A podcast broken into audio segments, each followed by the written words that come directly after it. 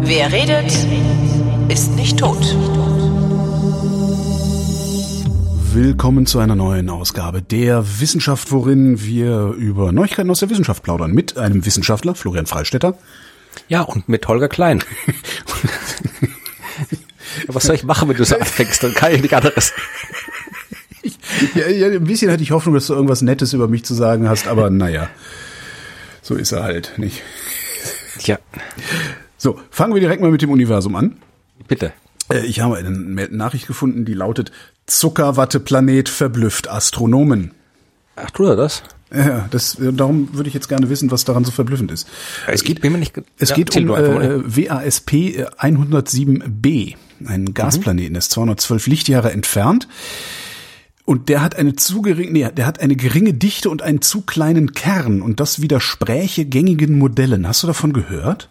Äh, ja, bin mir nicht ganz sicher, ob wir nicht äh, schon mal äh, über diese äh, Dinger gesprochen haben. Scheiße, ist Äh, die heißt, aber ich, ich, ich weiß, Jetzt mache ich das jetzt jede Sendung, weil mein Gehirn so kaputt ist nach Covid, dass ich Nee, mich ja nicht nee, nee, äh, nicht, nicht vor kurzem. Also ich weiß auf jeden Fall, dass ich in einer der ersten Folgen vom Universum-Podcast mit Ruth mal über die Dinger gesprochen habe. Und ich glaube, wir haben auch hier mal gesprochen. Also diese Dinge heißen Super Puffs, sagt man dazu. Also man muss es Englisch aussprechen, sonst klingt's doof. Ähm, also man schreibt Superpuff. Und ähm, ja, das Ding ist, äh, ich weiß jetzt auch nicht wirklich viel. Das sind halt, wie du gesagt hast, Planeten, die halt extrem äh, geringe Dichte haben und die wirklich aufgeblasen sind. Und die Frage ist halt, ja, dass das, äh, dass das, wenn halt die Dichte zu gering ist, also wenn die Atmosphärenschichten, die Gasschichten zu weit vom Kern weg sind, ja, dann, dann, dann, dann kann er das Zeug nicht mehr festhalten. Vor allem, wenn auch noch ein Stern in der Nähe ist, äh, der Sternwind äh, wegpustet, also dann sollte er eigentlich in der Lage sein, das Zeug festzuhalten. Ähm, das Problem ist, äh, ich habe jetzt mit diesem Aber warum, warum pustet der, warum, warum, verliert er dann nicht diese Gasschichten, wenn er doch eigentlich sie nicht festhalten kann? Müssen das die ist ja genau das Problem. ach so, Das ist ja das, was man, die, sollten, man nicht die weiß. sollten eigentlich wegfliegen, tun sie aber nicht und Genau. keiner weiß warum. Ja, also das Ding ist einerseits entweder es passiert da halt was, was man noch nicht genau weiß, äh, was man verstanden hat bei der Planetenentstehung, wie halt ähm, so Planeten mit geringer Dichte sich überhaupt bilden können. Äh, das andere ist, dass es, es durchaus auch noch sein kann, dass das ein Beobachtungsproblem ist, äh, dass die vielleicht einfach aus welchen Gründen auch immer größer ausschauen, weil du, du entdeckst diese Dinger ja durch Transit, ja. Ja. Das heißt, ähm, du siehst halt, wie das Ding vorbeifliegt am Stern und äh, aus, aus der Menge an Sternenlicht, die blockiert wird dabei, kannst du halt die Größe abschätzen. Ja, und aus der Größe weißt du aber noch nicht sofort die Dichte. Da musst du die Masse auch noch irgendwie abschätzen. Das braucht wieder andere Techniken, andere Messungen. Und Größe kann auch vorgetäuscht werden von dem Planeten. Ja, So wie wenn der Beta Golze, macht sie, äh, plustert sich ja auch immer so auf. ja, es ist was anderes, aber kann, ein Planet kann zum Beispiel einen Ring haben, ja, so ein Ringsystem oder er kann irgendwie was anderes, kann halt irgendwie, vielleicht ist da noch ein großer Mond dran oder vielleicht ist da einfach irgendwie eine Wolke rundherum oder beim Stern ist irgendwas. Also da gibt es diverse Möglichkeiten, dass es einfach nur ein Beobachtungseffekt ist. Also ich weiß jetzt nicht, was die, wie es bei dem neuen Fall ausschaut, ob die da irgendwelche neuen Daten haben, die sowas ausschließen, aber es ist so oder so noch nicht genau geklärt, was diese Superpuffs oder Zuckerwatteplaneten äh, sind. Aber wenn es ein, wenn's ein, wenn es plausibler wäre, dass es ein Beobachtungseffekt ist, dann wäre das keine Nachricht wert, oder? Also dann würden die, würden die ForscherInnen das für sich behalten, oder nicht? Ja, also die Forscherinnen behalten das nicht für sich. Also das, das sagen die schon. Die Frage ist, was dann die Nachrichten dann erzählen. Okay. Okay. Erzählen dann eher nicht die Geschichte. Ja, da haben sie vielleicht, vielleicht welche vermessen, ja. Also oder wissen hat die Messmethoden reichen nicht aus. Also da kommt dann eher das Spektakuläre. Aber ich habe tatsächlich die Arbeit nicht gelesen. Also ich kann jetzt dazu nicht viel mehr sagen, außer dass die äh, diese diese Zucker, Zuckerwatteplaneten äh, ein bisschen bisschen, also die gehören noch zu den, ist jetzt nicht unbedingt als der großen Rätsel des Universums, aber es ist, da kann man noch, da kann man noch ein paar Dinge rausfinden, die wir noch nicht wissen. Okay. Ich hätte lieber Popcorn-Planeten, habe ich mir gedacht. Ja, aber, da, Aber das ist dann ein Planet, der, der eigentlich extrem fest ist und da plötzlich macht's puff und dann ist er sehr fluffig. Ja. Das ist Ja, doch ganz geil. nicht, ob Also, das ich meine, das Universum ist halt kein Wunschkonzert, ne? Nee, das nicht. Aber wo, ich habe mal eine kennengelernt, die hat sich immer beim Universum Sachen bestellt. Ja, sowas so gibt. freie Parkplätze, Amazon, so freie Parkplätze und sowas, weißt du so. Also also Sachen, wo du bei per selektiver Wahrnehmung dann hinterher sagen kannst, nee, das, das habe ich so bestellt. Ja. das war so um die 2000 herum war das extrem populär. Echt? Erinnere ich mich noch. Da gab's haufenweise Bücher, irgendwie Bestellungen ans Universum. Das war richtig Genau so eine Bestsellerreihe und das dann irgendwie, äh, gab's noch jede Menge Spin-offs, also andere Leute, die sowas geschrieben haben. Also diese Universumsbestellerei, so vor 20 Jahren war die, so so 10, 20 Jahren war das wirklich richtig, richtig so der, der Trend in der Esoterik. Gibt's aber heute immer noch, sich was zu bestellen.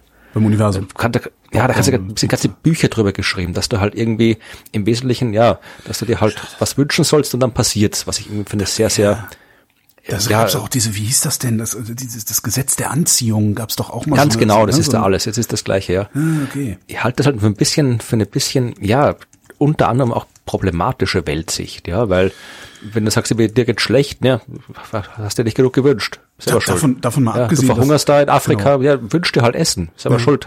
Falsche Einstellung.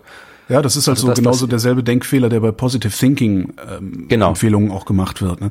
Und ähm, dieses sich was bestellen im Universum oder halt diese, dieses Gesetz der Anziehung, das ist ja letztendlich, das ist ja tatsächlich ja im Grunde ja selektive Wahrnehmung. ne? Hinterher hat es Ja, ja, immer erst funktioniert. Ne? Ja.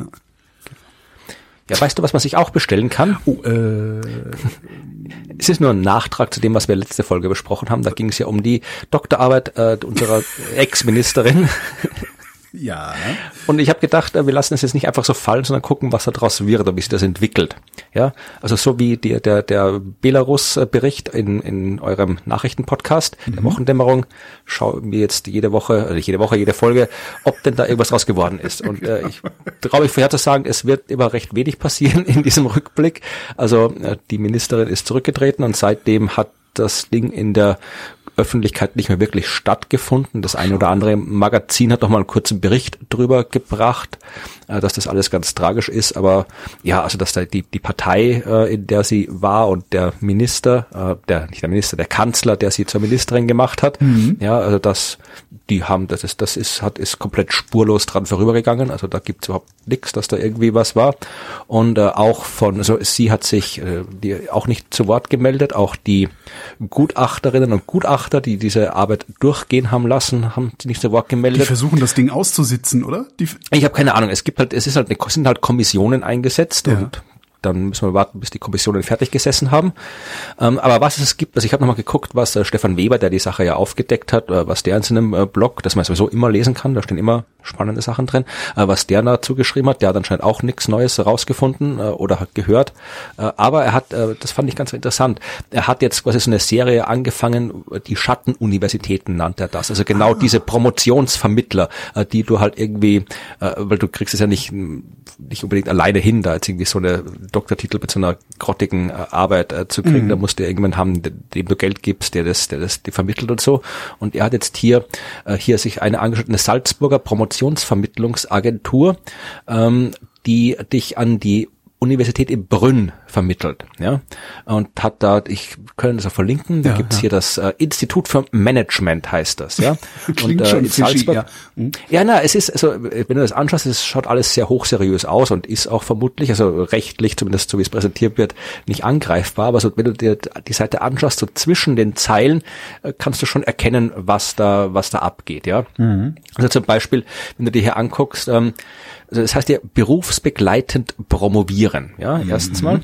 Und dann, ähm, also hier, dieses Doktoratstudium ermöglicht Ihnen einen Weg zum Doktortitel PhD, für den Sie weder Ihre Karriere noch Ihr Privatleben in großem Umfang beschränken müssen. Ja, und jeder, der schon mal den echten Doktortitel gemacht hat, wird wissen, okay, da kann schon Alter, was das hat nicht schon stimmen. eine Hausarbeit, eine Hausarbeit für mein Masterstudium hat mein Leben schon sehr stark beschränkt, ja. Ja, also da weiß man schon, okay, da, da ist schon irgendwas, ja. Äh, Dann ähm, gibt's halt hier, äh, anders, du musst halt hier individuelle, individuelle Themenwahl, persönliche Betreuung, flexible Zeitgestaltung und so. Ja, äh, du kriegst die- auch Inhalt und Aufbau, ja, also ergänzend zur Dissertation sind vier Publikationen in Absprache mit dem Supervisor zu erstellen. Okay, publizieren muss man, wenn man forscht. Und dann, aber normalerweise, da kommt wieder der, der Hinweis, der dich dann wieder stutzig macht, wenn du Ahnung vom akademischen, vom echten akademischen Betrieb hast, nämlich mhm. publiziert werden kann unter anderem im Rahmen einer akademischen Konferenz an der Mendel-Universität. Ja, also wenn ich, wenn ich was erforscht habe, ja, dann weiß ich, äh, wo ich das publiziere. Da gibt's die Fachzeitschriften, wo das reinpasst, was ich erforscht habe, ja. ja. Äh, da muss mich keiner darauf hinweisen, dass da, da eh eine Konferenz stattfindet, da kannst du was publizieren. Ja, also das ist schon da weiß man auch schon wieder, wie es nee, funktioniert. Nee, der Satz war doch anders. Sag den Satz nochmal. Publiziert werden kann? Publiziert werden kann unter anderem im Rahmen einer akademischen Konferenz an der Mendel-Universität. Das, das heißt doch, dass meine Teilnahme an dieser Konferenz die Publikation ist, oder nicht? Jein, also es gibt da bei den wissenschaftlichen äh, Publikationen gibt es quasi so zwei Gruppen. Es gibt halt die, äh, die Journal, äh, wo du einfach einen Artikel an ein Journal schickst, da wird es begutachtet und so weiter. Und dann gibt's noch die Konferenzbeiträge, heißt das ja. Also jede Konferenz gibt ein Tagungsband raus. Ja. ja und da steht auch was drin. Und je nach, nach äh, Art des Studiums, nach, nach Disziplin, also in der Astronomie zum Beispiel, sind die Konferenzbeiträge meistens nicht begutachtet. Äh, die Journalbeiträge sind begutachtet. In anderen äh, Disziplinen ist es genau umgekehrt. Aber äh, in dem Fall heißt es halt, oder ich interpretiere das so, als da, da wird halt Du musst dich jetzt nicht mit dem äh, normalen Peer-Review-System wissenschaftlicher Zeitschriften rumschlagen, sondern da wird dir halt quasi der, der Publikationsmöglichkeit schon organisiert, hm. würde ich das interpretieren. Ja, und dann wird halt irgendwie, ja, also du kannst dir, und auch schön natürlich, ich könnte jetzt nicht hingehen und sagen, ich möchte gerne einen Doktor in Astronomie machen. Ich kann auswählen aus Finance, Marketing and Trade, Economics, Business Economics, Management, Operation, Research, Accounting and Taxes, Informatics, Law and Soziologie ja, Socio Sociology. Sociolo Sociology. Und dann äh, schön, was auch schön ist hier, äh, am Schluss steht noch hier, ähm, weil du, du kriegst hier einen PhD, ja, und ähm, die erklären, machen sich dann noch die Mühe, richtig, merkst schon, dass sie richtig so ein bisschen mühsam oder bemüht sind, dir einzureden, dass der PhD eh okay ist, ja, also da steht hier, PhD ist in englischsprachigen Ländern der wissenschaftliche Doktorgrad festgedruckt und der höchste Abschluss des Studiums, ja, mit der Bologna-Prozess hat das Ganze umgestellt, äh, ist auch der PhD entstanden und an die Stelle des Doktorats getreten, ja, das heißt also, du hast halt quasi den Doktor, den du eigentlich haben willst. Ja? Und Aha. hier die häufig gestellten Fragen kommen darunter. Ja, die ersten drei sind: Was bedeutet PhD? Ja, da wird nochmal erklärt, ja, das ist jetzt das, was Doktor ist. Zweite häufig gestellte Frage, worin unterscheidet sich der PhD vom Doktor? wird auch in akademischen Anspruch gar nicht. Ja, äh, auch äh, da wird gesagt, ja okay, von der gefühlten Wertigkeit wird im anglosächsischen Raum der PhD über dem Doktor betrachtet. In der Dachregion ist der Prozess noch im Gange, aber das wird schon. Irgendwann wird der, der PhD genauso wertvoll sein. Die dritte häufig gestellte Frage, wie anerkannt ist der PhD im Vergleich zum Doktor? Also die machen sich da wirklich Mühe, zu sagen, ja, der PhD, den du bei uns kaufst, der ist eh in Ordnung. Und also es ist Mhm. Was mich ja interessieren würde, ist, muss ich da überhaupt was abliefern oder reicht's, wenn ich die 25.000 auf den Tisch lege und die kümmern sich dann darum, dass irgendein ja, das, das ist äh, persönliche Betreuung durch einen Supervisor. Wie persönlich du betreut wirst, das kannst du dir wahrscheinlich dann irgendwie mit dem ausmachen. Mhm. Ja, also es ist, es ist ja alles sehr, sehr, sehr, sehr. Also wie gesagt, es ist, wenn man es jetzt äh, mal einfach so rechtlich betrachtet, ist es halt kann nix, was, wo man sagen kann, das ist jetzt hier wirklich äh, äh, verboten, illegal und alles, aber wenn man quasi so zwischen den Zeilen liest, dann ja, sieht man schon, wie da das weiß man, dass abläuft. man, dass man, dass das ein, ein einfacher Weg ist, in, Bund, in der Bundesrepublik Deutschland auch in der Politik sehr weit zu kommen. Genau, und es wird auch immer erklärt hier, ja, also äh, da steht auch drin, also hier der der Doktortitel, ja, für den Sie weder Ihre Karriere noch Ihr Privatleben beschränken müssen, das hatten wir schon, ja. Äh, und es steht auch drin, der um der quantitative Umfang einer Dissertation hat sich geändert, diese ist kompakter geworden, ja, also du musst eh nicht viel schreiben, das das geht schon, ja. Und ähm, es wird auch erklärt, dass hier ähm, die, die ähm, dass das die großen, genau hier ist es, der höchste akademische Abschluss bietet optimale Chancen für das Top-Management oder einer späteren Lehr- oder Führungstätigkeit an Fachhochschulen und Universitäten. Namhafte Konzerne erwarten mittlerweile auch von Aufsichtsräten einen PhD oder Doktorgrad. Ja, also da geht's wirklich, da merkst du, mit Wissenschaft hat das alles nichts zu tun. Da geht's wirklich nur darum, dass du halt den Titel hast, damit ja. du nachher Geld und Karriere hast. Ja, klar, das ist ja, ist ja schon lange meine Arbeitshypothese, dass es nur darum geht. Äh, es sei denn, du arbeitest in der Akademie, aber da ist ja dir auch egal am Ende. Ja. ja. ja. Aber wie gesagt, das ist halt ja, also mehr gibt's nicht zu der Affäre, äh, nur halt ein paar Details zu dem, was. Ich freue mich schon aufs nächste Mal. Das ist doch, immer, ist immer sehr schön. Also ich, jedes Mal also schon wieder Sätze, aus denen man Sendungstitel bauen könnte. ja, so ein Plagiatsblock, äh, Podcast machen. Ich habe ein ganz spannendes Ding gefunden und da geht es um den Mond. Apropos Astronomie. Ja, das habe ich vermutlich auch gefunden. Hast du das auch gelesen, das mit dem Schlafzyklus?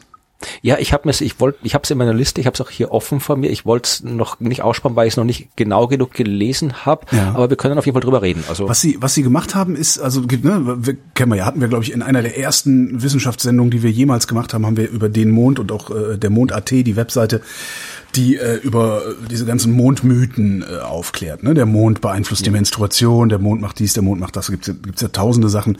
Und der Mond macht halt gar nichts, sondern der, äh, der wandert noch nicht mehr über den Himmel, sondern der bewegt sich auf einer Bahn und, und so weiter. Ähm, jetzt gibt es ja äh, doch sehr, sehr viele Menschen, mein Vater zum Beispiel gehört da auch dazu, die bei Vollmond schlechter schlafen können. Ähm, und bisher ist man davon ausgegangen, dass man gesagt hat, das, liegt nicht am Vollmond, dass du schlechter schlafen kannst, sondern es liegt daran, dass du weißt, dass Vollmond ist. Und äh, du dadurch entweder gebiased bist oder hinterher halt deine selektive Wahrnehmung das wieder an den Vollmond koppelt, weil du oft genug schlecht schläfst, aber du erinnerst dich nur dran, wenn du den Vollmond gesehen hast. Das ist die eine äh, Theorie. Äh, die andere ist auch eine psychologische, nämlich es ist einfach heller. So. Mhm. Und weil es heller ist und du die Vorhänge nicht zuziehst, äh, so. also im Grunde ist es alles in deinem Kopf und nicht irgendeine physikalischer Zusammenhang, der da irgendwie passiert. Was sie jetzt gemacht haben, ist, sie haben ähm, sich hunderte Schlafzyklen angeguckt von Studienteilnehmern in wirklich den verschiedensten Lebenssituationen. Die haben auf dem Land gelebt, die haben in der Stadt gelebt. Das waren Handwerker, das waren Büroarbeiter. Ähm, und haben rausgemessen, beziehungsweise in den Daten gesehen, dass äh, die Probanden in den Nächten vor dem Vollmond länger wach geblieben sind und weniger geschlafen haben. Und zwar unabhängig davon, ob sie irgendwo als Eremiten im Wald oder mitten in der Großstadt gewohnt haben. Und sie haben noch keine sinnvolle Erklärung dafür, oder zumindest noch keine abschließende Erklärung dafür, sondern auch wieder nur so ein paar Theorien oder Arbeitshypothesen, ähm, dass es sich zum Beispiel um eine angeborene Anpassung handeln könnte.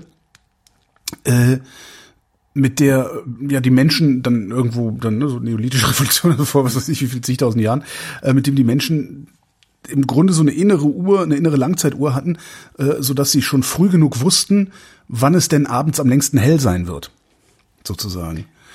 Ähm, und ist jetzt ja, das, das, leiten sie, ja. das leiten sie ab äh, daraus, dass es eben tatsächlich auch, also klar, man könnte sagen, okay, Lichtquelle ist klar, das merkt man ja, ne? der Mond geht auf, der wird halt immer größer, wird halt immer heller. Das, das merkst du ja dann in deinem Alltag und äh, irgendwann fängst du dann halt an, weniger zu schlafen. Problem ist halt, die Leute, die in der Stadt wohnen, haben das auch. Ja? Du, die wohnen also in, in extrem heller Umgebung und deren Schlafzyklen sind genauso vom Mond, ich äh, schreibe es in Anführungszeichen, vom Mond abhängig. Und ähm, ja, darum schließen sie darauf, dass das eine innere, eine innere Uhr ist, die dann halt ein bisschen lang, langfristiger wirkt. Was ich irgendwie sehr, sehr abgefahren finde ich fand das auch interessant, ja, also aus den gleichen Gründen. Äh, ich bin halt immer noch ein bisschen skeptisch bei diesen Forschungsergebnissen, weil es halt, es gibt auch jede Menge Studien, die gemacht worden sind, wo kein solcher Zusammenhang gefunden wurde. Mhm. Äh, das sprechen die auch an, zumindest in dem Artikel, den ich jetzt hier gelesen habe, sprechen sie es an und sagen, ja, also da gibt es verschiedene Faktoren. Also weil früher zum Beispiel, also ich einer Studie, äh, da weiß ich, das funktioniert mit Selbstauskünften, ja, also da, ja. da das ist natürlich, dann hast du wieder das ganze selektive Wahrnehmung mit dabei. Die sagen auch, die waren noch weniger definiert. und dann sagen das, sie das Interessante aber fand ich an, an denen, also sie haben ja zwei Arbeiten gemacht und in der zweiten Arbeit äh, stützen sie sich auf Daten, äh, wo der Mond, die, die Mondfrage überhaupt nicht gestellt worden ist, sondern wo einfach nur immer gefragt wurde, wie fühlen sie sich heute? Und wo sehr, sehr viele Probanden dann über eine Handy-App gesagt haben, ich fühle mich so, ich fühle mich so, ich habe so und so geschlafen. Und eben auch da, wo es explizit nicht um den Mond ging, konnten sie genau diesen Rhythmus finden. Ja, aber was mich dann jetzt quasi äh, irritiert hat, war, ja, also äh, Sie schreiben hier äh, dann in dem Artikel bei spektrum.de, dass äh, Sie die alten Studien nicht ausreichend berücksichtigt haben, dass sich der Schlafrhythmus nur dann deutlich verschiebt, wenn der Mond bereits während der Abendstunden hell am Himmel steht. Ja. Und das verwirrt mich ein bisschen, weil einerseits ist es ja sinnvoll, ja, äh, wenn der Mond schon am Abend hell am Himmel steht, klar, dann bleibst du länger wach. Ja. Genau, aber das widerspricht ja wieder, weil der Mond steht ja dann, ähm, bin mir jetzt nicht ganz sicher, was damit gemeint ist, ja, weil ich die Studie nicht gelesen habe, weil äh, heißt es jetzt, dass, weil bei Vollmond steht der Mond immer abends hell am Himmel. Mhm. Ja? Äh, das ist die Definition von Vollmond. Der geht äh, zu Sonnenaufgang, äh, zu Sonnenuntergang auf und bei Sonnenaufgang unter, der Vollmond, so mhm. ist er definiert.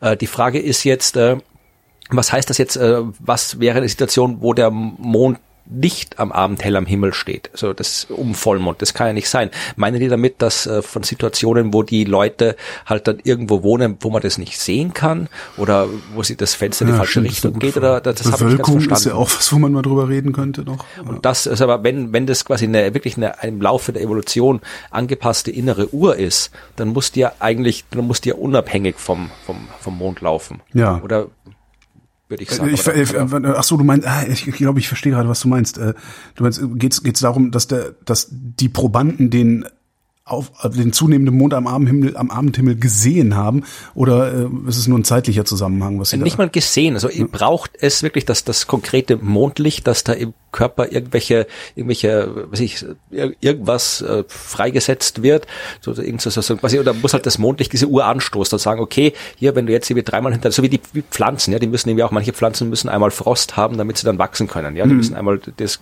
den Frost gespürt haben, dass sie wissen, okay, ja, hier jetzt war Winter, jetzt kommt der Frühling, dann kann ich jetzt loslegen.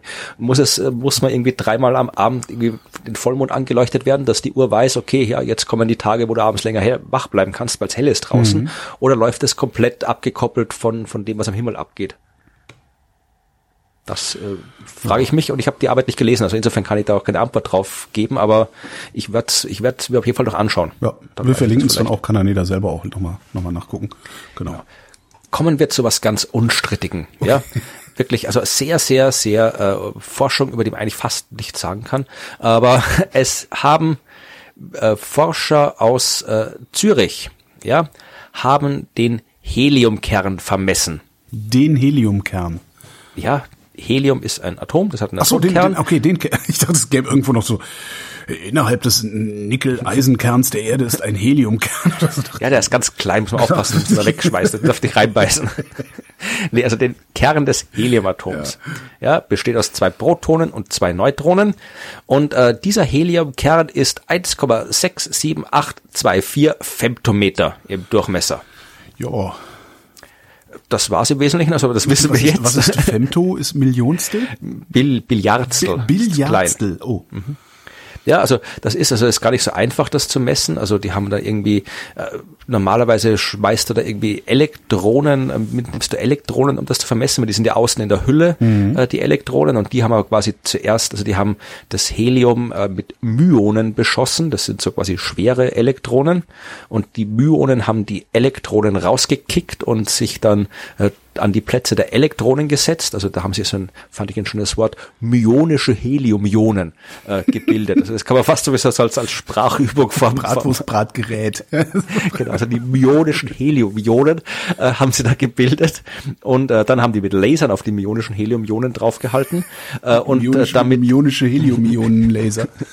Genau. Nee, also die Laser war, glaube ich, ein anderer und haben damit halt diese äh, Ionen angeregt. Das heißt, die haben einen höheren Energiezustand bekommen, sind wieder in den normalen Energiezustand zurückgefallen, haben dabei Röntgenlicht ausgesandt. Das Röntgenlicht haben sie gemessen und dann mit jeder Menge Mathematik und Quantenmechanik äh, Zauber kann man eben aus äh, den äh, dadurch aus, aus, aus diesen energetischen Zuständen, die das Myon einnimmt, mit oder ohne Laser, kann man dann berechnen, wie groß der Atomkern ist. Ja, und jetzt wissen wir besser als vorher, wie groß der Atomkern ist. Also äh, technische Anwendungen kann man da nicht wirklich mitmachen. Es ist reine Grundlagenforschung, aber man kann halt irgendwie Naturkonstanten besser messen und so weiter und sagen sich hier neue theoretische Modelle der Kernstruktur und alles so Zeug. Also Grundlagenforschung. Gold. Ich habe was ganz Witziges gefunden. Erinnerst du dich an diesen Film mit Robin Williams, wo er diese, diese ähm, in, in, in, diesem, in dieser Klinik war und ich glaube, das waren das damals Autisten, die er mit irgend, durch, durch Gabe irgendeines Medikaments sozusagen in, in ins Leben zurückgerufen hat. Irgendwie. Keine Ahnung, nee, sag ja, gar nicht. Die Zeit des Erwachens hieß der, glaube ich. Ah, Jedenfalls nee, haben, haben äh, ein, ein paar WissenschaftlerInnen haben sich ähm, Wachkoma-Patienten geholt. Ne? Koma ist ne, so sehr, sehr langer Bewusstseinsverlust und man liegt so rum. Wachkoma gibt's aber auch. Wachkoma ist, wenn ein paar Funktionen vom Stammhirn und Zwischenhirn noch erhalten sind, da liegst halt rum, hast die Augen offen, bewegst dich auch manchmal, reagierst aber praktisch nicht auf Umweltreize. Jetzt sind die hingegangen und haben einen Ultraschallsender an den Kopf des Patienten angelegt und äh, 30-sekündige Ultraschallpulse äh, von 100 Hertz auf den Thalamus gerichtet. Bei einem 58-jährigen Mann, der fünfeinhalb Jahre im Wachkoma gelegen hat, einer 50-jährigen Frau äh, zweieinhalb Jahre im Wachkoma und 56-jährigen Mann äh, 14 Monate im Wachkoma. Und zwei von diesen dreien, die sie da so äh, bestrahlt haben mit Ultraschall, waren nach ein paar Tagen wieder ansprechbar. Aha. Ist das nicht abgefahren? Ja, also das ist natürlich, das ist halt sehr, sehr kleines Sample natürlich, aber ja, ja, ja, klar. Also, per Zufall kann man für mich ausrechnen. Wachkoma-Patienten rum, wo du mal, mal ein paar einsammeln gehst. Aber es ist schon ganz krass. Also von, von drei Probanden, wo sie es ausprobiert haben, dass zwei wieder zu sich gekommen sind. Sie sagen selber, also das volle Bewusstsein haben sie noch lange nicht wiedererlangt. Aber gibt halt so, ne, können so einen Finger heben, können Ja, Nein sagen. Ähm, der, der eine Mann, der 58-Jährige mit den fünfeinhalb Jahren Koma, konnte sogar schon trinken wieder. Also sich sein Glas nehmen und trinken. Total krass. Jetzt frage ich mich natürlich, also ich habe wirklich von Medizin null Ahnung und von dem noch viel weniger, aber ich frage mich jetzt natürlich. Ich bin Arzt. Sehr gut. Ähm, ich frage mich jetzt natürlich, äh, das ist ja zum Beispiel, mich erinnert das ein bisschen so an, äh, ja, an, an, auch wieder an selektive Wahrnehmung, äh, weil ich habe keine Ahnung, wie mit Wachkoma-Patienten umgegangen wird im normalen medizinischen Alltag. Mhm. Ja, vermutlich, wenn die dann wirklich lange liegen, ich weiß nicht, passiert da immer noch regelmäßige, wie so eine Art Rehabilitation oder wird da was gemacht? Weil ja, die, also die liegen, die liegen nicht nur rum und schimmeln vor sich hin, sondern da kommen dann so äh, Physiotherapeuten, Ergotherapeuten und sowas alles vorbei, die kriegen Massagen, die werden gewendet regelmäßig und sowas alles wie gesagt, mein, mein erster Einwand, oder Einwand, ich, ich habe nichts gegen diese Art der Forschung, aber das erste, was mir dann irgendwie immer kritisch, äh, was mir einfällt bei, dass jetzt hast du dir die ausgesucht für dein Experiment mhm. und jetzt beschäftigst du dich natürlich viel, viel intensiver damit, mit denen, als du dich vielleicht mit anderen Wachkoma-Patienten beschäftigt hättest. Und das war jetzt quasi mein, mein Verstehe, aber Denk, würde ich, würde ich jetzt erstmal ausschließen. Ja. In also ich glaube, dass, die, dass da eine, eine noch größere Betüdelung stattfindet, kann ich, kann ich mir nicht vorstellen. Ja, aber mit, mit, hm? Wenn ich auf die Idee komme, dann kommen die auch auf die Idee. Die sind ja alles doof, vermutlich. Also. wer, wer weiß, vielleicht bist du ja der große Debunker. Ach Gott, nee, will ich gar nicht sein. Groß, da kommt wieder, da kommt der große Debunker mit dem ionischer Helium-Ionen-Laser. nee, bitte nicht. Ähm, erzähl mir lieber was anderes. Dann, dann erzähle ich dir jetzt was über deine, die Stadt, in der du wohnst. Äh, okay. Ist das jetzt so, ähm, ist das so abstrakt oder meinst du damit Berlin? Ich meine natürlich Berlin, ja. Also okay. es geht um Berlin ja. und es geht um äh, Clans in Berlin. Die Überschrift habe ich gelesen, Eagle-Clans und habe gedacht, was genau. zum... und ich frage dich, was zum... also Forscher lüften Geheimnisse der Berliner Eagle-Clans, ja. heißt die. Und ich auch, dass ich, ich war schon lange nicht mehr in Berlin, aber man weiß ja, was da abgeht bei euch. Ja, das ist ja alles. Das, das, das, das marodieren jetzt ja, die Eagle-Clans durch die Straßen. genau, fahren mit, mit, mit äh, AMG, Mercedesen durch die Gegend, machen Rennen und so, wie man es kennt. Okay. Nee, also tatsächlich geht's um, um ganz normale Igel, ja, ja, also die, die auch kennt, die niedlichen kleinen stacheligen Tiere, äh, die ja auch äh, in Städten durchaus wohnen. Ja, also mhm. ist jetzt nicht ihr bevorzugter Lebensraum, aber die wohnen dort. Ja, und äh, mittlerweile, also da gibt's auch, äh, da gibt's auch äh, jede Menge Nahrung natürlich äh, für die Igel und äh, die machen auch Winterschlaf dort in der Stadt. Und äh, was die jetzt in Berlin gemacht haben, wo waren die her, die Forscherinnen und Forscher, weiß ich jetzt gar nicht, äh, Berliner Leibniz-Institut für Zoo- und Wildtierforschung, ja, mhm. äh, haben das gemacht. Also Berliner Forscherinnen haben das gemacht in Berlin und die haben sich jetzt wirklich mal die Igel überall in der Stadt angeguckt, ja. Haben insgesamt 143 Igel analysiert und tatsächlich wirklich auf, auf äh, genetischer Ebene analysiert, also wirklich die, das Genom dieser Viecher äh, untersucht und festgestellt, die sind alle verwandt. Ja, also ich ja, weiß nicht, alle Tiere. Ne? ja, du weißt ja klar. Ja. ja. Also die, man wird sich eigentlich erwarten, dass du in äh, einem Lebensraum wie einer Stadt, die halt nicht wirklich igelfreundlich ist, mit Straßen, mit Autos, die rumfahren. Ja, aber wir haben irre viel Grünflächen und, alles. Und, wir haben viele genau, Grünflächen und Hecken und so. Ich meine, wir haben Nachtigallen ohne Ende ja. in Berlin. Das kommt auch nicht Komme ich gleich dazu. Ah, Entschuldigung. Ja. Also, also was, eigentlich haben sie gesagt, was ist ein Lebensraum? Es gibt schon Lebensraum für die Igel, aber die Stadt als Ganzes ist halt ein sehr äh, äh, zerspragelt, würde ich jetzt sagen. Ich weiß nicht, ob das ein deutsches Wort ist oder ein österreichisches. Sehr dann ist es vermutlich ein österreichisches, aber halt ja zer, zer, zer, zerteilt, äh, zerteilter Lebensraum. Mhm. Ja, da gibt's Zäune, da gibt's Häuser, da gibt's Straßen. Ja. Das heißt jetzt nicht unbedingt eine Gegend, wo man sich denkt, dass die Igel da so fröhlich durch die Gegend äh, spazieren und mal hier, mal dort irgendwie neue Igel produzieren, äh, sondern man hat sich halt eher erwartet, dass du halt an unterschiedlichen Orten der Stadt unterschiedliche, auch unterschiedliche Populationen hast. Hast mhm. du aber nicht. Und äh, ein Grund, warum das so sein kann, haben sie eben gesagt, ist tatsächlich der hohe Grünanteil in Berlin. Dass halt äh, Berlin tatsächlich wirklich äh, viel durch diese vielen Grünflächen, durch die Hecken äh, verbundenen Lebensraum hast, dass du halt äh, dadurch der Austausch äh, möglich bleibt. Ja. Und sie sagen auch, äh, Igel, anscheinend gibt's bei euch Igel-Auffangstationen. Äh, hm, wirft man die da in, in deren Richtung, die fangen die dann auf. Vermutlich, wenn du irgendwo einen Igel bei dir im Vorgarten findest, kannst du die dann abgeben und äh, die, die setzt sich dann irgendwo anders frei, also die könnten auch einen Beitrag zu geleistet haben, dass die Igel halt da quasi rumkommen in der Stadt. Und jetzt äh, schlagen, weil sie es genau wissen wollen, wie ForscherInnen so sind, wollen es genau wissen, ja, äh, dass Informationen, sie schlagen jetzt vor, dass Informationen der Igelauffangstation systematisch erfasst werden. Äh, Fände ich gut. Was, was für Informationen? Also nehmen die dann den Igeln Blut ja. ab und, und machen, gucken sich. Vielleicht das, aber vor allem eben auch, wo es Igel gefunden wurden, wo sie ausgesetzt worden sind. Okay. Dass man das weiß, damit halt wirklich äh, äh, weiß, wie die dann dadurch rumkommen, um dann auch igelsichere Korridore ausbauen zu können. Das ist der Plan. Igel, ja. Okay. Also äh, es, es, hat ein bisschen was Absurdes, aber es ist sehr niedlich. Ja, muss ich, muss ja, ja, finde ich auch. Und vor allem, also ich bin ein bisschen skeptisch, also wie halt wir mit, mit Datenbanken und Informationen systematisch erfassen, wie gut das funktioniert, sehen wir äh, aus einer anderen Ecke gerade, sowohl in Deutschland als auch in Österreich, dass das systematische Erfassen von Informationen nicht in unserer Stärke liegt. Aber vielleicht klappt es bei den Igeln. Hm. Gucken wir ins Gehirn. Bitte. Äh, wenn man älter wird, wird man dümmer. Ne? Also äh, Experten und Expertinnen sprechen von äh, dem Verlust kognitiver Fähigkeiten im Alter. Ähm, aber im Grunde heißt es, man wird halt blöder, wenn man älter wird.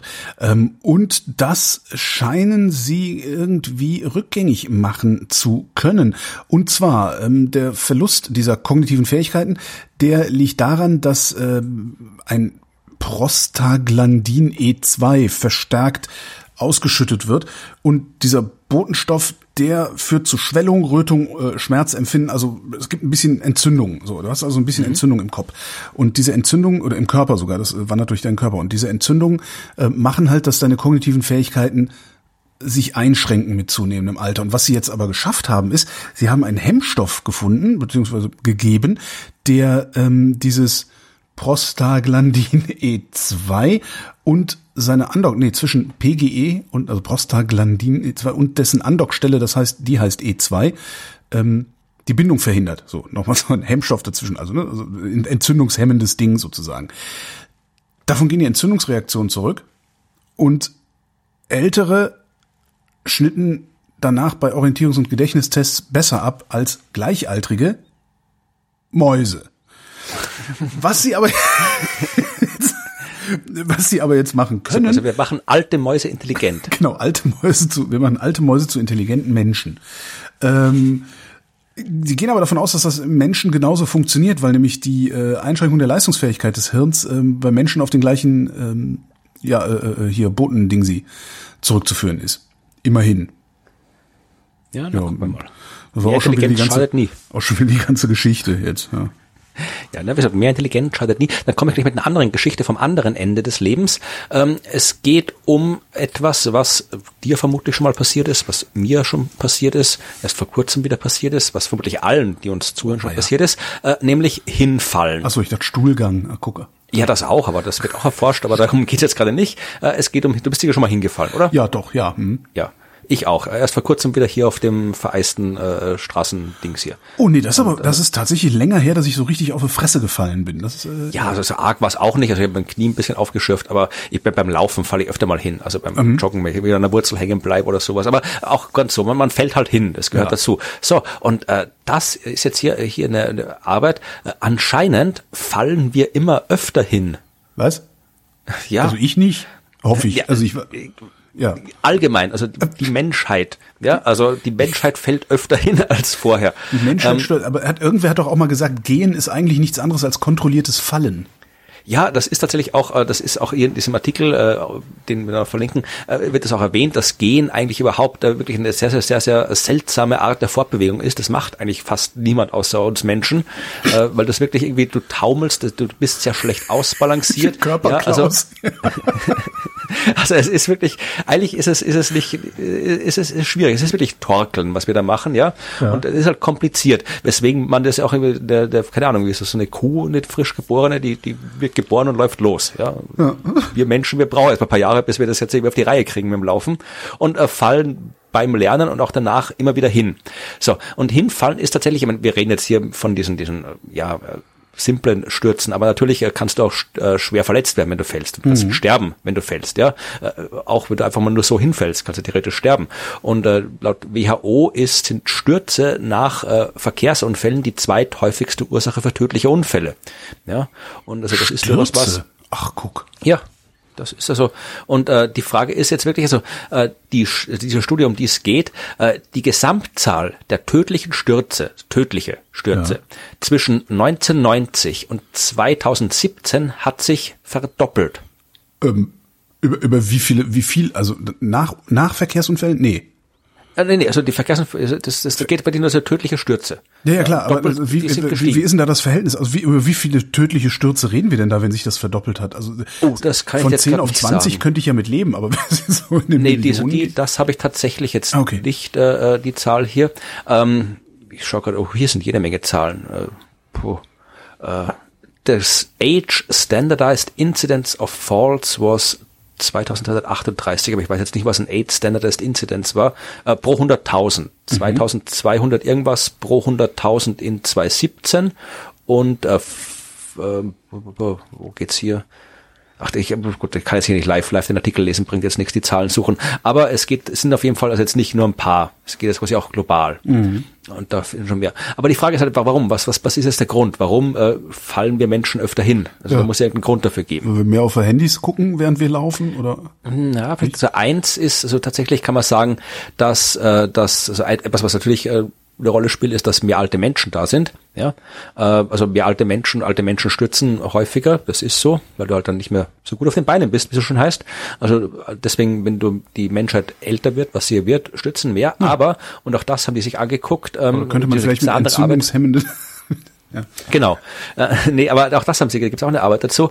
Ähm, der, die Anzahl der Stürze wächst schneller, als rein durch die Alterung erklärbar wäre. Aha. Und äh, ihre These ist jetzt eben, es liegt daran, also dass, dass, äh, dass, dass äh, diese seltsame Fortbewegung des Laufens äh, lernst du halt vor allem als äh, kleines Kind und äh, trainierst dann auch als Jugendlicher. Ja. Und äh, ja, die Jugendlichen äh, die haben nicht mehr das Gleichgewicht, das sie früher haben, äh, weil sie du mehr sitzt, weniger Sport machst, äh, sich nicht genug Bewegung hast. Also das ist äh, etwas, was dazu führt, dass du halt diese, dieses, diesen kontinuierlichen Aufbau der Stabilität, das Erlernen des Gleichgewichtssinns äh, nicht mehr anscheinend nicht mehr so stattfindet, wie es äh, früher stattgefunden hat. Weniger Sportunterricht, lange Sitzen ist und ja alles. Deswegen, sie haben das auch bei 20-Jährigen untersucht und die sind halt die 20-Jährigen sind halt nicht mehr so sind ein bisschen wackeliger als als sie früher waren. Das heißt, das ist dann auch mit dieser Rumsitzerei versaut man sich sein ganzes Leben oder ist das später nochmal auftrainierbar? War das Stand da ich was dabei? vermute mal, dass das geht. Also du kannst natürlich die Motorik auch trainieren. Ja. Ich denke schon, dass das geht. Aber es ist halt einfach, es ist halt quasi ein globales Bild, das sich dir zeigt, ja. ja. Das ist jetzt äh, im Einzelfall, es, es ist auch in wir können den Artikel verlinken, äh, wieder äh, Spektrum, sehr langer Artikel mit sehr vielen äh, Verweisen auf Forschung und am Ende ist tatsächlich äh, noch ein äh, Kasten, so kommen sie wieder ins Gleichgewicht, ah, okay. da wird auch erklärt, was du wieder machen kannst. Aber das fände ich immer schön, das sollte aber bitte jemand hier äh, ein Drehbuch schreiben oder sowas. Also wirklich die, die lächerlichste Apokalypse, wie die Menschheit stirbt aus, weil sie irgendwie kollektiv auf die Schnauze gefallen ist. Alles so besoffen rumtorkeln. das finde ich mal schön, das hier so Film zu machen. Ja, das war's. Also fallt nicht hin. Jetzt kommt meine letzte Meldung schon. Ich bin post-Covid technisch leider immer noch ja, ein bisschen gut. langsam mit allem. Dann habe ich noch zwei danach. Ähm, es, Geld, es geht um Geld. Ähm, du ja. weißt ja, Florian, Geld macht nicht glücklich sagen die Armen. Ja. Ähm, so, äh, nee, die Reichen sagen das, oder? Die Reichen sagen, die Reichen machen das, die Armen sagen, dass Geld nicht glücklich macht. Das ist der so, Trick. Okay. Das, ist, das ist der Trick. Es gibt eine, eine Studie, ist noch gar nicht so alt, ein paar Jahre, ist drei Jahre gerade mal alt. Ähm, da haben sie halt geguckt, äh, wie das ideale jährliche Haushaltseinkommen für das emotionale tägliche Wohlbefinden ist. In den USA haben sie geguckt, das lag zwischen 60 und 75.000 Dollar. So. Mhm. Ähm, vor zehn Jahren ist das schon mal berechnet worden, sogar, ich, ich glaube, die haben damals sogar den sogenannten Wirtschaftsnobelpreis dafür gekriegt. Äh, 75.000 Dollar haben die bemessen. Ähm, und wenn du mehr als 75.000 Dollar verdienst im Jahr, steigt dein Wohlbefinden nicht weiter. Und jetzt gibt es einen Psychologen, ähm, das von der amerikanischen Universität, University of Pennsylvania, Pennsylvania, Matthew Killingsworth heißt der, was ein sehr geiler Name ist, finde ich. Uh, he's very Killingsworth. Ähm, der hat über 30.000 erwerbstätige Erwachsene an zufälligen Zeitpunkten über den Tag verteilt äh, per App befragt. So eine, ne, wie geht's Ihnen denn heute? So gibt's ja auch Die Zeit macht das ja auch. Die ganze Pandemie über. Kannst du bei der Zeit immer sagen, wie geht's Ihnen heute? Also bei der, Seit der Zeit doch nicht. Was? Geht dir nichts an. Es geht erst die Zeit genau, an. Geht, geht dir nichts an, aber trotzdem anscheinend machen genug Leute mit, dass sich da sogar ein bisschen was draus ableiten lässt. Ich habe einen interessanten Artikel auch gelesen mal vor ein paar Monaten. Na, äh, jedenfalls hat er einfach ne, so zufällig verteilt, äh, über den Tag verteilt gefragt, wie fühlen Sie sich gerade? Und hat daraus 1,7 Millionen Einzeldaten äh, extrahieren können. Äh, allgemeine Lebenszufriedenheit, tägliches emotionales Wohlbefinden. Und das ist mit wachsendem Haushaltseinkommen immer weiter gestiegen und zwar weit über äh, 80.000 US-Dollar hinaus. Mhm. Was er nicht gesagt hat, ist, wo der, der obere Grenzwert liegt. Möglicherweise hat er ihn überhaupt nicht gefunden. Und äh, alle, alle ForscherInnen sagen jetzt, naja, das ist halt äh, zurückzuführen, also dass das jetzt steigt und nicht bei diesen äh, 75.000 Dollar endet, liegt halt daran, dass die Methode besser geworden ist. Also verfeinerte Methode, größere Daten und so weiter.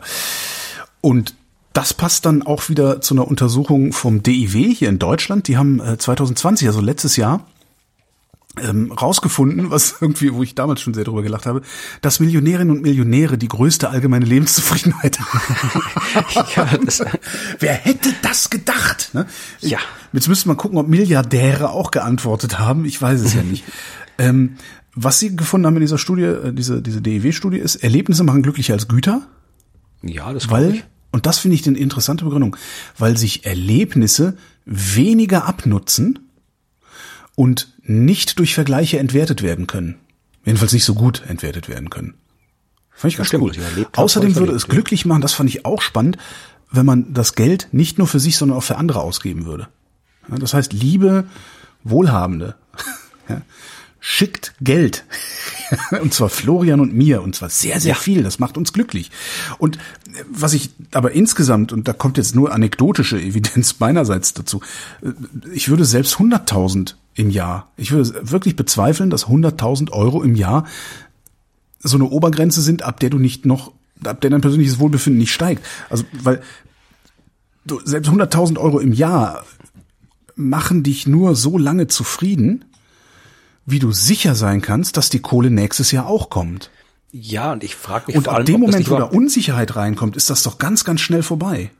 Ich frage mich, ob das die falsche Metrik ist, also ob genau. man überhaupt sagen kann, ob das irgendwie, was ich die die allgemeine Zufriedenheit, ja, ob das, wie auch immer die gemessen wird konkret, äh, ob die jetzt wirklich, ob du sagen kannst, die hängt vom Geld ab oder von was anderem, weil wie gesagt, wenn ich jetzt irgendwie 500.000 im Jahr habe, aber halt leider irgendwie äh, Krebs im Endstadium, dann ja, klar. bin ich auch nicht glücklich, ja. Also klar, da weiß das, ich jetzt auch nicht, wie die das da rausrechnen, aber ja. Äh, man kann das schon ans Geld binden, aber ich finde es, also ich finde es zum Beispiel falsch, das ans Einkommen zu binden.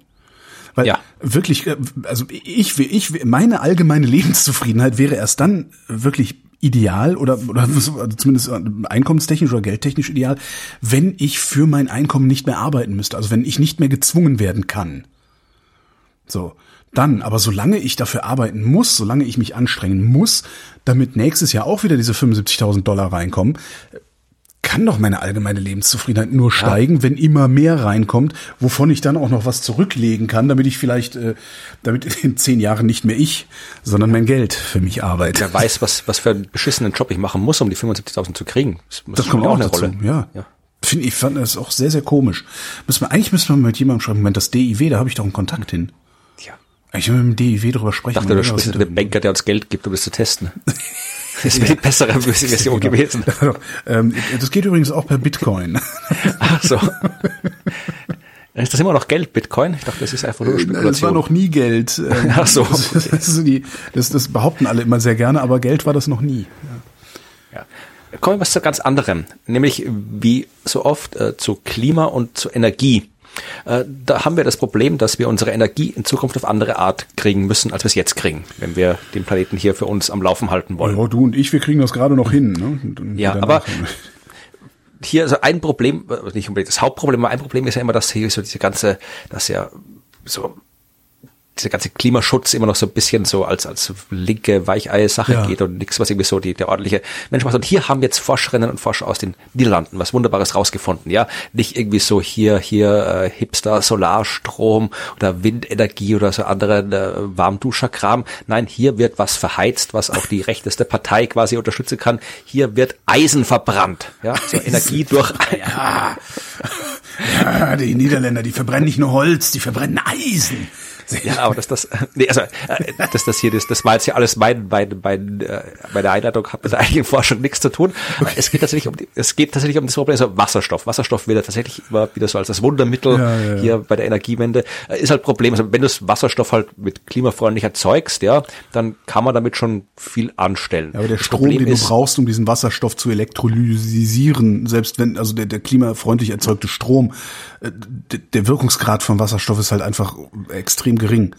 Ja, erstens du das du hast halt auch das Problem. Viertel, ja. Da muss das Ganze transportieren. Äh, Das Wasserstoff ist sehr, sehr leicht flüchtig. Also das, das sind so klein, die gut, noch kannst- kleiner übrigens als das Heliumatom ist der Wasserstoff. Ich- Kannst aber durch die Gasleitung, durch die bestehenden schicken. Hat mir mal, hat mir witzigerweise, in, als ich in Frankfurt am Main gelebt habe, der Typ, der meine Gastherme da eingebaut hat, hat gesagt, das kann man dann umdüsen und dann kommt durch die gleiche Leitung Wasserstoff. Das ist möglich. bin ich mir nicht sicher, ob das geht. Also Wasserstoff diffundiert schon sehr leicht raus aus allem. Also drum, Oha. weil der halt wirklich so klein ist. Also das ist auch das Problem bei den Tanks von Wasserstoffautos und so weiter. Also wenn du das Auto einfach da stehen lässt, dann ist der Tank irgendwann leer, auch wenn du nicht fährst. Hm. Also das ist schon, also der ist leicht entzündlich. Also äh, Wasser, Eis, Wasserstoff kann schon was, aber ist schwierig. Und die Alternative zu Wasserstoff ist jetzt Eisen. Ja, denn du kannst Eisen tatsächlich eben auch, also jetzt nicht so, dass du hier irgendwie einen Amboss in den Tank steckst oder irgendwie sowas, sondern tatsächlich, dass du wirklich Eisen als feinstes Pulver machst, ja. Und äh, Eisen als Pulver kannst du anzünden. Das geht, ja. Äh, das verbrennt, weil die Oberfläche so viel größer ist und dann kann Eisen mit Sauerstoff äh, chemisch reagieren, oxidieren, ist ja nichts anderes, äh, eine Verbrennung, oxidieren, dabei wird Wärme frei, das ist die Energie, die du nutzen kannst. Was übrig bleibt, ist Eisenoxid, das heißt Rost. Daraus kann man Und Strom Rost- gewinnen. Ja, und aus Rost kannst du auch wieder normales Eisen machen. Ja, da musst du einfach nur die chemische Reaktion umkehren. Ja, das heißt, du musst äh, eine Reduktion machen und das passiert, indem du, da sind wir jetzt, Wasserstoff durch dieses Eisenoxid leitest. Das reagiert dann mit dem Sauerstoff, der bei der äh, Verbrennung im Eisen drin war. Und aus Wasserstoff und Sauerstoff wird Wasser. Das heißt, wenn du da äh, das durch hast, bleibt dir übrig wieder Eisenpulver. Das kannst du wieder verbrennen und Wasser. Ja, das ist ein Kreislauf, äh, wo du halt den Wasserstoff brauchst. Wenn du den Wasserstoff jetzt klimafreundlich erzeugst, hast du einen Kreislauf, wo das Eisenpulver der Speicher der Energie ist. Ja, das wird nicht verbrannt, das hast du ja nachher wieder, sondern speichert die Energie.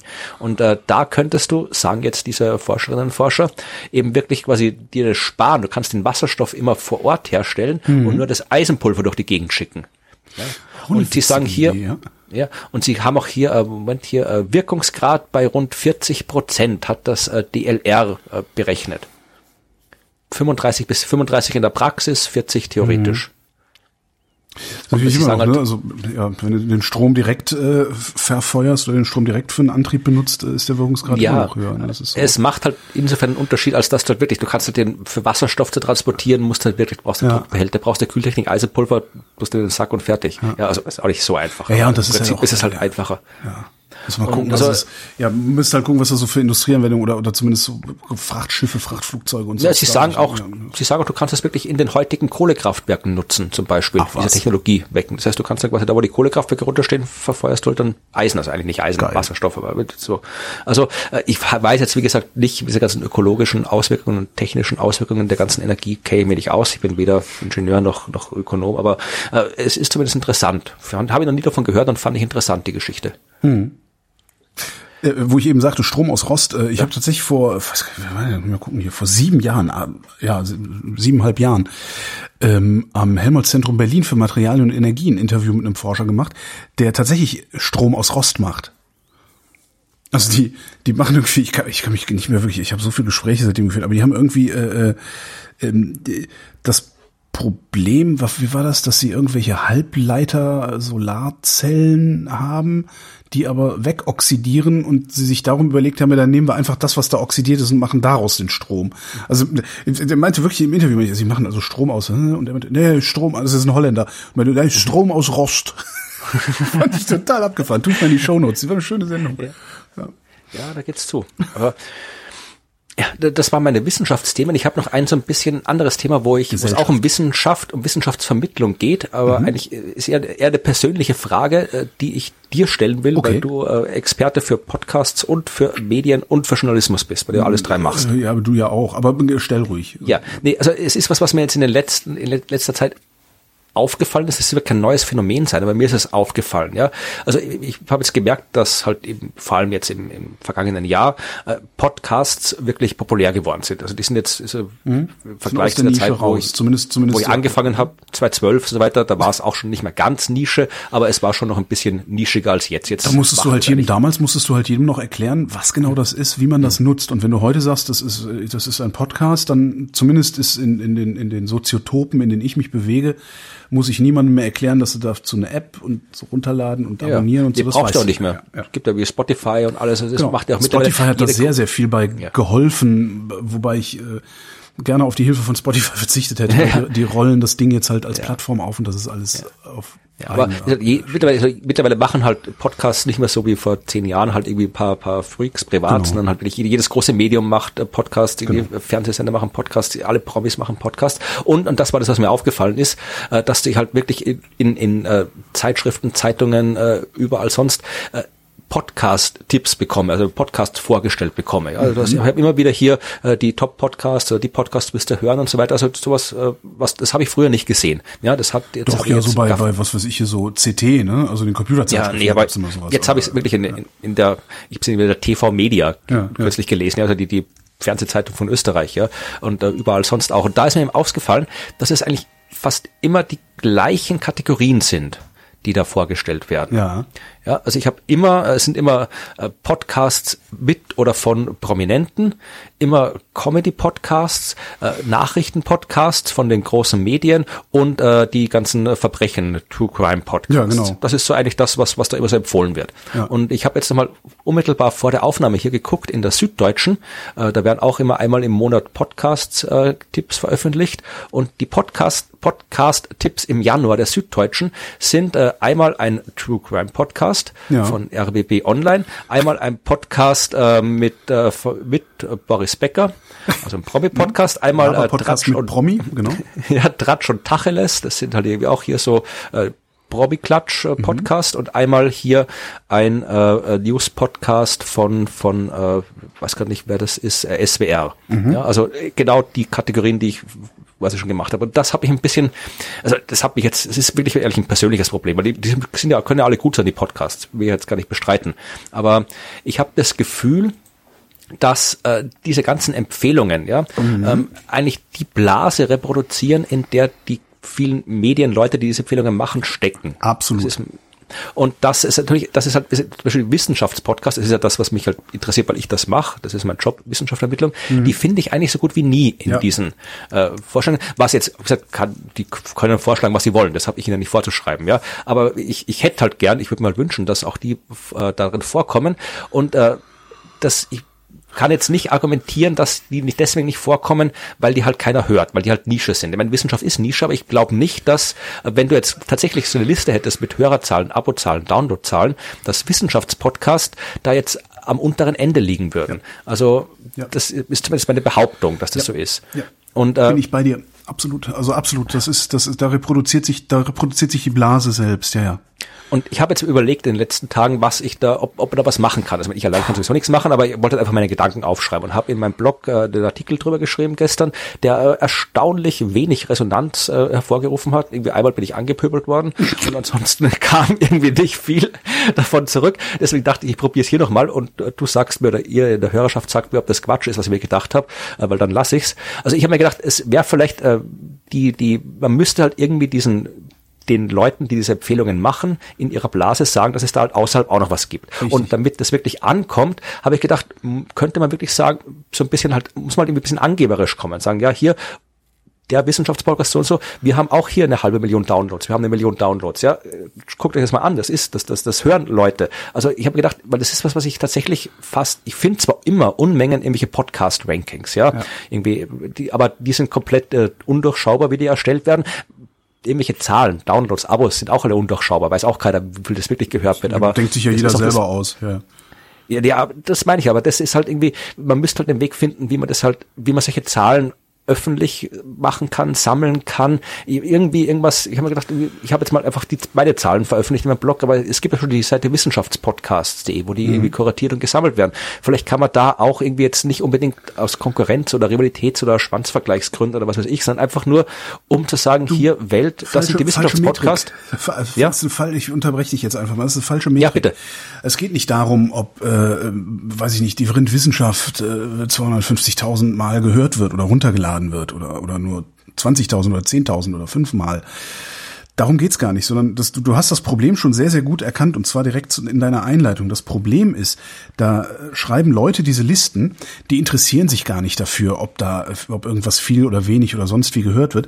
Die werden aufmerksam auf eben, darum, darum hast du, die, du hast halt diese ganzen Prominenten, du hast diese Big Names da überall sitzen, weil die Produzenten oder Distributoren ganz genau wissen, wenn ich da jetzt Thomas Gottschalk hinsetze, dann gucken alle dahin, weil da Thomas Gottschalk ist. So, das heißt, da sitzt ein Redakteur, eine Redakteurin, ähm, guckt seine eigene Podcastliste durch, sozusagen, und findet nur Sachen, auf die er oder sie aufmerksam geworden ist, weil da halt ein besonders berühmter Name dabei steht.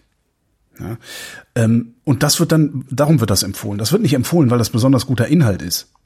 Nee, das, das, das, das, das, das dachte ich mir nicht, aber. Das, das, das Problem ist, du, du kriegst das dann halt auch nicht über solche Zahlen abgebildet. Selbst wenn du, wenn du in der Lage wärst, ähnlich wie bei Auflagen, Zeitungsauflagen oder Fernsehquoten oder sowas, ähm, ich wollte gerade sagen, valide Zahlen zu, äh, zu veröffentlichen. valide, valide sind die auch nicht. Valide sind die auch nicht, aber alle glauben dran und darum funktioniert es. Ja, das war meine Idee.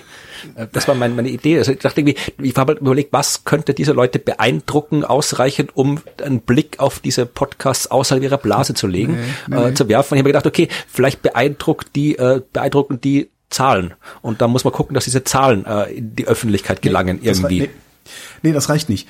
Ähm, schau dir doch einfach mal die guck, guck, guck dir so die normalen Massenmedien an, also die breiten Medien, ne, so äh, normale Hörfunk, normales Fernsehen und so weiter. Und guck dir mal an, wie viel Wissenschaft stattfindet im normalen Tagesprogramm, was es so, was ja, es da so gibt. Wie, da findet praktisch keine Wissenschaft statt. Und das kommt daher, dass in den Redaktionen fast niemand sitzt, der sich mit Wissenschaft beschäftigen kann oder will. So. Eh, aber wenn, wenn und wenn dann, wenn dann auf einmal jemand kommt und sagt, hier habe ich einen Wissenschaftspodcast, den hören zehn Millionen Leute, ne, würdest du trotzdem mehr Redakteure und Redakteurinnen finden, die sagen, ja, aber der Böhmermann, der hat was Neues gemacht. Das ist ja, ein Riesen, das ist ein Riesenproblem. Das ist ein strukturelles Problem und die Lösung sieht eher so aus, dass du andere Menschen in die Redaktion setzen musst mit einem viel breiteren Verständnis von Themen und Relevanzen und sowas. Das Ihr habt es gehört, Holger Klein ruft zum Sturm auf die Redaktionen genau, auf. Genau, genau. Das ist tatsächlich ein Problem. Ich merke das ja in meinem Arbeitsalltag beim Hörfunk selber und zwar schon über viele, viele Jahre, dass immer, wenn ich sage, hier, das ist ein wichtiges wissenschaftliches Thema, ah, das ist also sperrig, Wissenschaftler interviewen ist immer so schwierig. Ja, und dann holst du dir halt lieber irgendwie, ich sag mal, ein Gesellschaftsthema, weil es wesentlich einfacher zu besprechen ist und natürlich viel mehr Leute interessiert. Du machst ja so als Medium ein Angebot, von dem du denkst, das interessiert jetzt eine maximale Anzahl von Menschen. Und wenn du, egal mit welchem Wissenschaftsthema kommst, wird dir immer erst unterstellt, dass das Special Interest sei. Ja, das ist das Problem, weil das ist ja. es halt nicht. Das, ja, ja. Das, die, die Zahlen können dann zeigen, dass es das nicht ist, aber das anscheinend reicht das nicht. Wenn nee, das, das reicht sagst, nicht, weil du da musst du Zahlen, dann müsstest du Zahlen präsentieren, von denen sagst du hier, äh, es gibt 30 Millionen Haushalte, 20 äh, Millionen Haushalte hören sich das an und wir reden nicht drüber. Wie kann das sein, dass wir nicht drüber reden, obwohl die Mehrheit der Leute sich das anhört? Das könntest du hinkriegen, aber du willst das ja auch dann in so einem Regelmaß haben. Du möchtest ja eigentlich, dass da Leute sitzen, die diese Podcast-Listen schreiben oder diese Empfehlungslisten schreiben, die ja in irgendeiner Form objektiv da drauf gucken, aber das tun die halt nicht. Das, das machen die nie. Das, du, guck dir, wenn du nochmal genauer hinguckst auf diese Podcasts-Empfehlungslisten, wirst du sehr oft feststellen, dass da ausschließlich Sachen drinstehen, die es bei Spotify gibt. Das auch. Das ja? ist auch. Das ist, das ist schon der nächste Bias. Da weißt du ganz genau, okay, da hat jetzt wieder irgendein Redakteur oder irgendeine Redakteurin gesessen, äh, sollte was über Podcasts schreiben, hat kurz Spotify angemacht, hat gesagt, okay, das sind die meistgehörten Sachen auf Spotify oder das, von dem Spotify behauptet, dass man es hören muss. Äh, in drei davon höre ich jetzt mal für jeweils zwei, drei, vier, fünf Minuten rein und dann schreibe ich eine Empfehlung. Du kannst ja mal fünf Minuten in den Resonator-Podcast reinhören oder in den Forschergeist reinhören. Das geht nicht. Du kannst überhaupt nicht beurteilen, was so eine Sendung macht, was so eine Sendung ist ob die gut oder schlecht ist, wenn du da nur kurz reinhörst. Wenn du aber jetzt irgendwie so ein, so ein äh, Schriftsteller XY und Fernsehmoderatorin äh, Z unterhalten sich lustig über ihre letzten Backmischungen oder sowas, da kannst du in zwei, drei Minuten genau erkennen, ob das eine unterhaltsame Sache ist oder ob es das nicht ist. Tja, das ist ein, ein, ein echt, echt großes Problem, mit dem ich auch schon sehr, sehr lange schwanger gehe. Und das, ich, ich sehe keine sinnvolle Lösung dafür.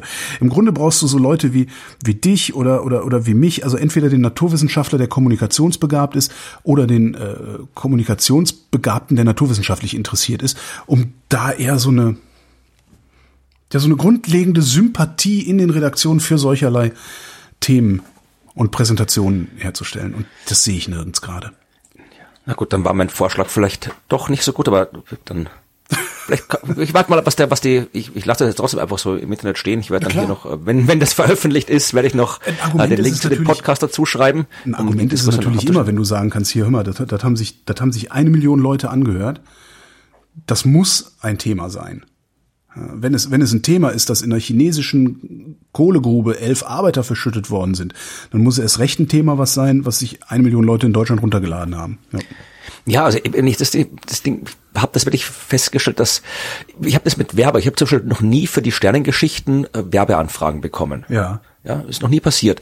Äh, und trotzdem habe ich da, ich habe ich habe irgendwie eine Million Downloads pro Monat in dem Podcast bei den Sternengeschichten. Krass. Und äh, ich habe hier in der aktuellen Statistik äh, oh, 2,3 Millionen Hörer und 2 Millionen Abonnenten, sagt mir die das Analytics, was immer das auch dann genau heißen mag. Aber es sind so ziemlich konstant eine Million Downloads pro Monat. Wow. Was ich weiß jetzt nicht, was andere Podcasts zu haben, auch diese Comedy und Entschuldigung was, ich weiß nicht, was andere Podcasts für Zahlen haben, aber eine Million Dollar kann nicht so schlecht sein, wenn ich will keine Werbung in dem Podcast ich, machen. Ist, ich würde ich, das würde ich gar nicht machen wollen. Ich, aber ich, ich, ich messe Downloads nicht monatlich, sondern ich messe Downloads pro Sendung. Ähm, da, also das, das, wir sind da irgendwie im mittleren, mittleren fünfstelligen Bereich. Äh, mit, also die pro Folge habe ich jetzt noch nicht geschaut, aber das ist, äh, es sind halt irgendwie so vier, fünf äh, Folgen im, im Monat bei mir, also halt dann. Ja, aber dann bist du, dann bist du halt bei 200.000 pro Folge. Damit bist du eine Größenordnung über dem, was, was Vrind leistet. Also das ist, das ist der Hammer.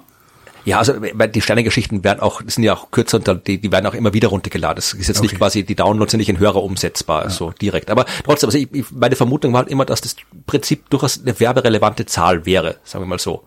Äh, und trotzdem, ich will keine Werbung machen, ihr braucht mir auch keine Angebote schicken für Werbung, aber ich habe mich halt einfach gefragt, warum kriege ich denn eigentlich keine Angebote? Ich meine, äh, alle ja. andere Podcasts, die ich, viele, viele andere Podcasts, die ich höre, äh, haben alle Werbung oft davor und das stört mich im Prinzip auch nicht. Und äh, ich habe immer gefragt, was ist der Unterschied? Also was, was unterscheidet das, meinen Podcast von den anderen? Ja, das, ja eh, aber, interessante Frage. Eh, aber warum fragt mich dann keiner? Also das heißt, ich muss da irgendwie trotz dieser, diesen Download-Zahlen irgendwo unterm Radar dahin laufen. Ja.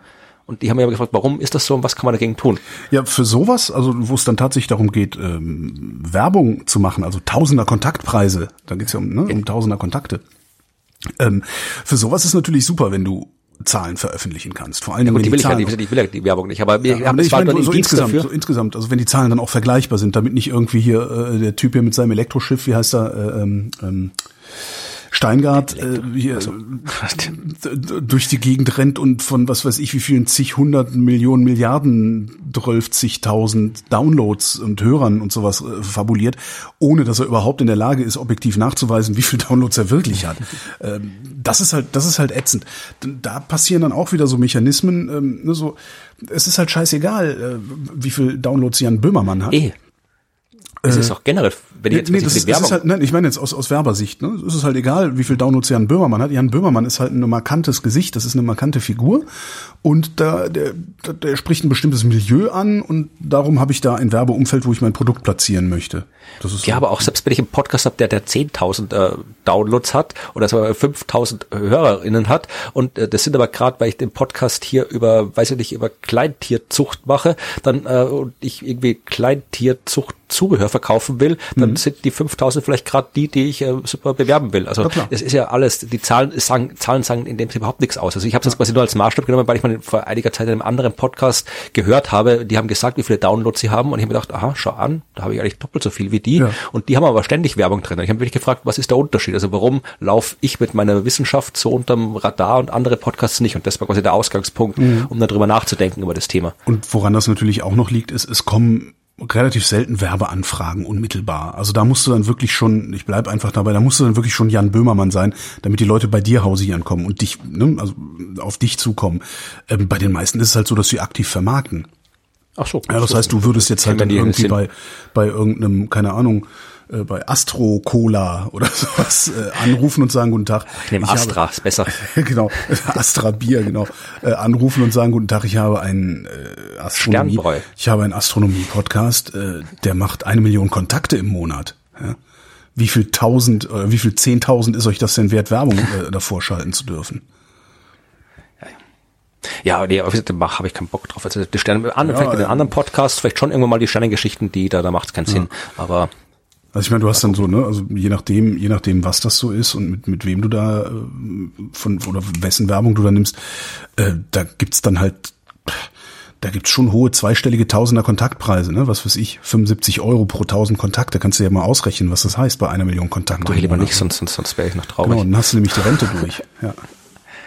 Na gut, also dann, das ist, vielleicht, vielleicht kommt ja noch Feedback aus der Hörerschaft zu dem ganzen Thema. Das war irgendwie so eine, so eine unausgegorene Idee, die ich äh, aufgeschrieben habe, um zu gucken, ob sie ausgegorener Ja, wird. diskutiert das Aber- bitte und diskutiert es bitte bei, bei Florian und nicht, nicht an beiden Stellen. Also nicht nur, nicht, nicht auf rind.de und auf Astrodiktikum Simplex, sondern vielleicht alles bei Florian, damit es an einem Ort gesammelt ist, damit man auch ein bisschen mehr Erkenntnis draus ziehen kann. Das klingt gut. Und dann, äh, bevor wir zum Ende kommen, sage ich noch mal kurz Danke. Ich habe in der letzten, äh, letzten Folge gebeten, mir bei Instagram zu folgen. Ja, Äh, haben, haben viele Leute gemacht. War sehr nett. Also 300 grob ungefähr fünf Leute haben mir gefolgt. Das Mehr fand Hörer ich sehr haben wir nett. hier nicht, ne? bin zwar immer noch weit von den 10.000 entfernt, also wir fehlen immer noch irgendwie 1.100 oder irgendwie sowas, aber äh, ja, es sind jetzt 300 mehr als vorher und das ist gut. Also freut mich, dass ihr das getan habt. Ich twitter das auch noch mal irgendwie nachher, dann vielleicht kommen dann noch mal ein paar dazu, das wäre auch mal ganz schön. Nun denn, dann war's das äh, für heute. Eine kurze Sendung war's. Äh, irgendwann wird's mir auch wieder besser gehen, dann äh, werde ich auch wieder mehr zu erzählen haben und dann werden vielleicht die Sendungen auch wieder ein bisschen länger, weil ich weiß ja, dass es aus der Hörerschaft gelegentlich Beschwerden dann gibt, wenn die Sendungen zu kurz sind. Was auch sowas ist, was man als ich sag mal, alter Medienmacher überhaupt nicht begreift. Ja, nee, das ist. Das ist sehr bizarr alles. Aber es ist ein gutes Leben. Florian, ich danke dir. Ich danke dir. Und euch danken wir für die Aufmerksamkeit.